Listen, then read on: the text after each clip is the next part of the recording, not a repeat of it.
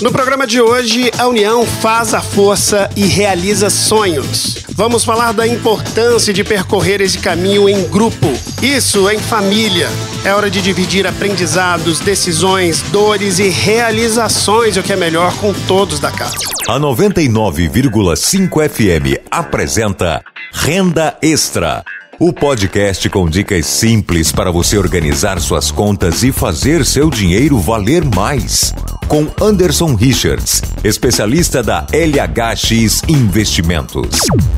Temos abordado há três programas a importância em equilibrar nossas receitas e despesas mensais para alcançarmos mais rápido e sem sustos maiores nossos objetivos de vida. Já definimos o valor da receita que você deve contar todo mês no primeiro programa. Falamos sobre a montagem da sua lista de despesas mensais no programa número 2. No terceiro programa, focamos na necessidade de cortar custos quando esses são maiores que a receita. Momento difícil, mas inevitável. É aí que está o assunto de hoje. Vamos falar da importância de percorrer esse caminho em grupo. Isso em família. É hora de dividir aprendizados, decisões, dores e realizações, o que é melhor com todos da casa. Até hoje, muitos vemos a formação antiga da família em que o homem era o provedor dos recursos financeiros, a esposa cuidava da casa e dos filhos, que ajudavam aos pais. Hoje em dia, em muitos lares, temos marido e esposa trabalhando e gerando receitas, e é cada vez mais comum as mulheres com salários iguais ou maiores que os maridos. Nada de errado nisso.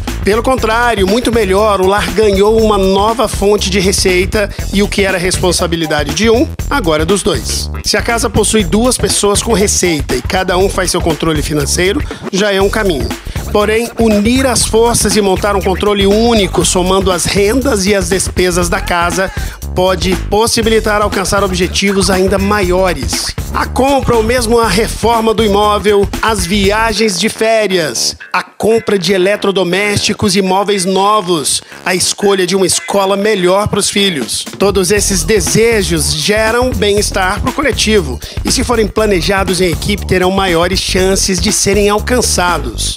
O ideal, então, é financeiramente serem um só, um time unindo para vitórias muito maiores. Mas e a individualidade de cada um? Claro, ela deve existir. Você não precisará colocar na planilha o preço do presente que comprou para ele ou para ela, e nem que um questione ao outro todos os gastos com coisas pessoais. Por isso, a solução é simples se estabelece um caixa individual para esses gastos particulares que entram como despesas com o nome de cada um ali na planilha. E aí, só coloca o valor, não precisa estipular ali na planilha conjunta o valor ou as coisas que foram gastas por cada um. Esses valores de gastos individuais devem ser combinados entre as partes após montar a planilha de necessidades e projetos comuns do lar. Ou seja, se quer aumentar o valor dessa caixinha pessoal com esses gastos, poderá ter que mexer em alguns itens da lista. Daí a importância de se observar as despesas da casa como um todo. Esses custos pessoais costumam ser grandes vilões dos orçamentos,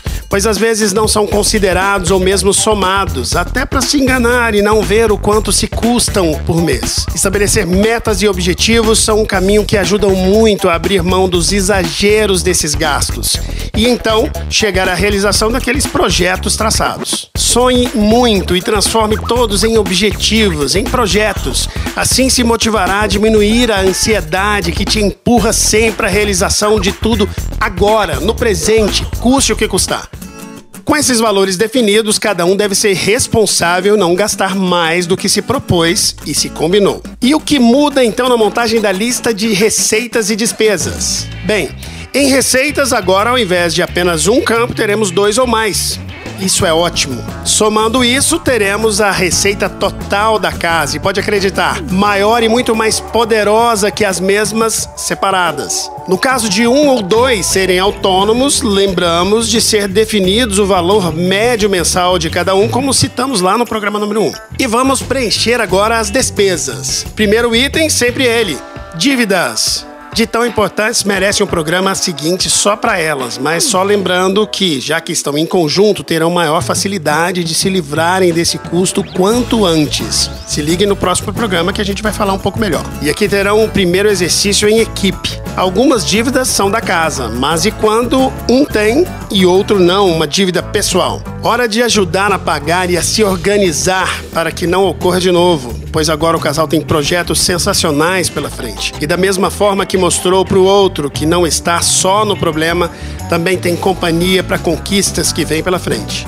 Se as dívidas não existem ou foram eliminadas, é hora de preparar a reserva de emergência da casa. Essa reserva é aquela necessária para custear as despesas básicas do lar por pelo menos 12 meses e todos estão nesse barco, não é? Algo positivo numa família com mais de uma pessoa economicamente ativa é que as chances de ambos ficarem sem renda, sem trabalho ao mesmo tempo são menores. Porém, na reserva de emergência devemos contar com essa possibilidade sim, para justamente evitar o pior, caso infelizmente aconteça. Com a lista de despesas preenchida se encontra o custo básico mensal da casa e seus integrantes, e aí multiplica por 12. Pronto, já tem o valor da reserva de emergência que a casa precisa. Agora é estabelecer um valor da receita total que se deve investir todo mês no Tesouro Selic até se chegar a esse valor total que os protegerá. Sugestão de estabelecer aí pelo menos 5 a 10% da receita mensal da casa todo mês. Com essa reserva, você não precisará recorrer a caríssimos empréstimos caso situações fora do esperado aconteçam, como tratamentos de saúde, reparos da casa ou do carro, desemprego, etc.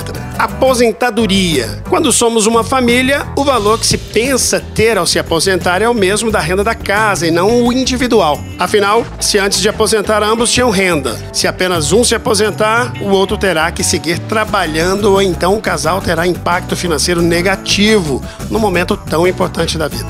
Portanto, mais um momento para planejar juntos, conforme falei no programa número 2, via Previdência Pública, o INSS, ou privada. Só não vale deixar esse item para depois ou para guardar o que sobra. Afinal, na velhice você não vai querer viver com as sobras da sua juventude, não é? Sigam preenchendo os campos como moradia, alimentação, transporte, saúde e por aí vai. E se lembrem de acrescentar o campo das caixinhas individuais. Atenção especial para os planejamentos familiares, pois é aqui que poderão colher as vantagens dessa verdadeira união. Quando apenas uma parte vai se comprometer a realizar um sonho que é coletivo, ele sabe de quanto ele pode se esforçar diminuindo outros gastos para conseguir realizar esse projeto. Muitas vezes o outro demonstra querer muito que o cônjuge consiga proporcionar esse momento e essa conquista para a família, e isso pressiona o provedor ou a provedora. Quando a outra parte participa e quer muito também,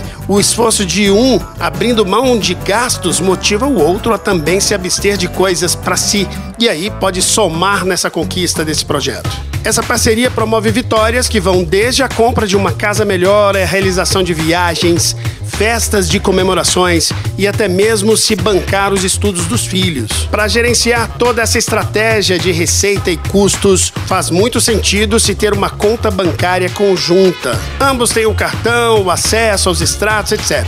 Para a caixinha particular, que tal uma conta num banco digital, sem custos e tarifas, especialmente TEDs, e podendo dar preferência ao débito, afinal, já iniciou o seu processo de juntar para comprar à vista e crédito só para questões específicas e bem controladas. Coloque, coloquem as despesas como prestações da casa, energia, água, aluguel e que mais puder em débito automático. Podem escolher um para ser o financeiro da casa ou então ambos se ajudarem.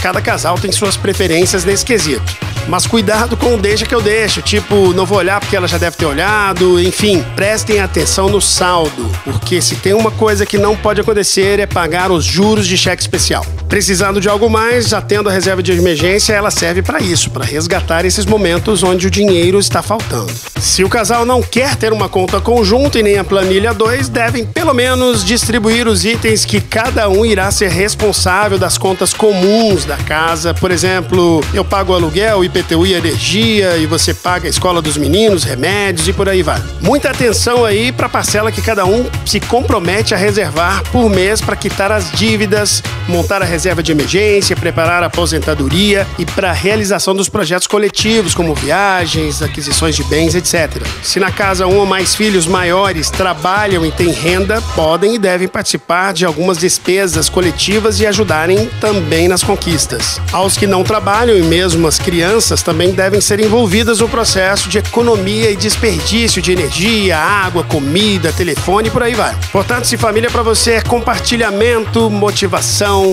alegria, amor e vida, convide todos a construírem mais esse elo de progresso entre vocês.